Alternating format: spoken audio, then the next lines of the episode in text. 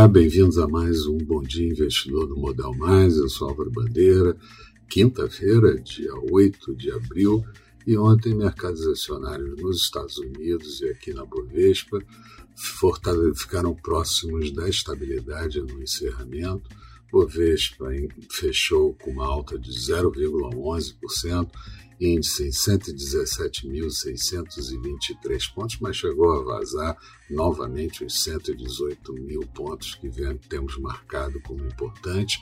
Dólar por aqui encerrando em alta de 0,78%, moeda americana cotada a R$ 5,64. Dow Jones praticamente estável, Nasdaq praticamente estável e o S&P batendo o recorde histórico de pontuação intra-pregão. Hoje, mercados da Ásia terminaram o dia com viés positivo, Europa operando ainda sem direção definida, mas tendendo para o positivo também, e futuros do mercado americano mostrando valorização. Aqui, há espaço certamente para vazar novamente o, a, o 118 mil pontos com alguma consistência e a partir daí buscar os 120 mil pontos.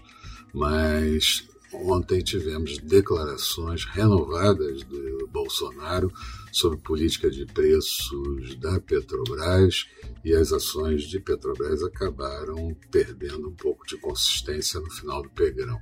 Petrobras interpelou o Ministério das Minas e Energia sobre essa declaração de Bolsonaro sobre mudança de estrutura do preço de combustível.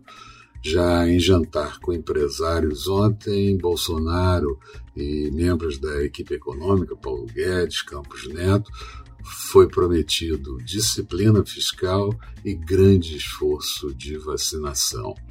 Na Alemanha, tivemos a divulgação hoje cedo das encomendas à indústria do mês de fevereiro, uma alta de 1,2%, quando a previsão era alta de um ponto percentual.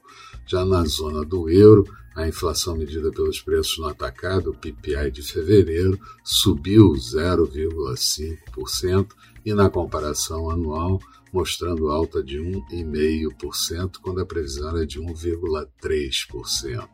No Reino Unido, o governo desaconselhou a vacina da AstraZeneca para menores de 30 anos. E nos Estados Unidos, líder da minoria McConnell sugeriu pacote de infraestrutura, mas sem aumento de tributação.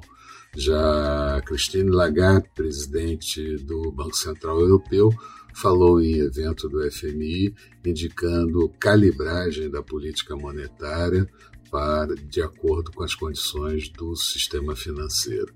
Aqui, Senado retirou de pauta a quebra de patente de vacina, ainda bem, porque senão ia ficar mais complicado adquirir vacinas, e a Câmara aprovou um projeto que amplia a compra de vacinas por empresas, situação que não deve proliferar agenda de hoje, aqui nenhum indicador de maior relevância para mexer com os mercados.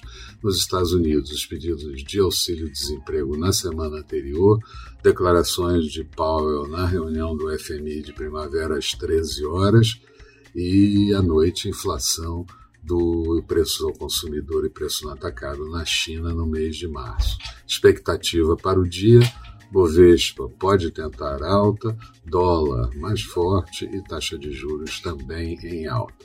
Falando de mercados, Bolsa de Londres agora há pouco tinha alta de 0,30%, Paris em alta de 0,45%, Frankfurt caía 0,01%, praticamente estável. Euro sendo negociado a 1,186 do dólar em leve queda, Petróleo WTI negociado em Nova York a 59 dólares e 33 centavos, ao, perdão, queda de 0,74%. Os notes americanos de 10 anos com taxa de juros de 1,655 em queda e futuros do mercado americano, Dow Jones subindo 0,04%, Nasdaq em alta de 0,95%. Eram essas considerações que eu gostaria de fazer. Tenham todos um bom dia, sucesso nos negócios e nós vamos estar de volta no final da tarde com Boa Noite Investidor. Até lá então.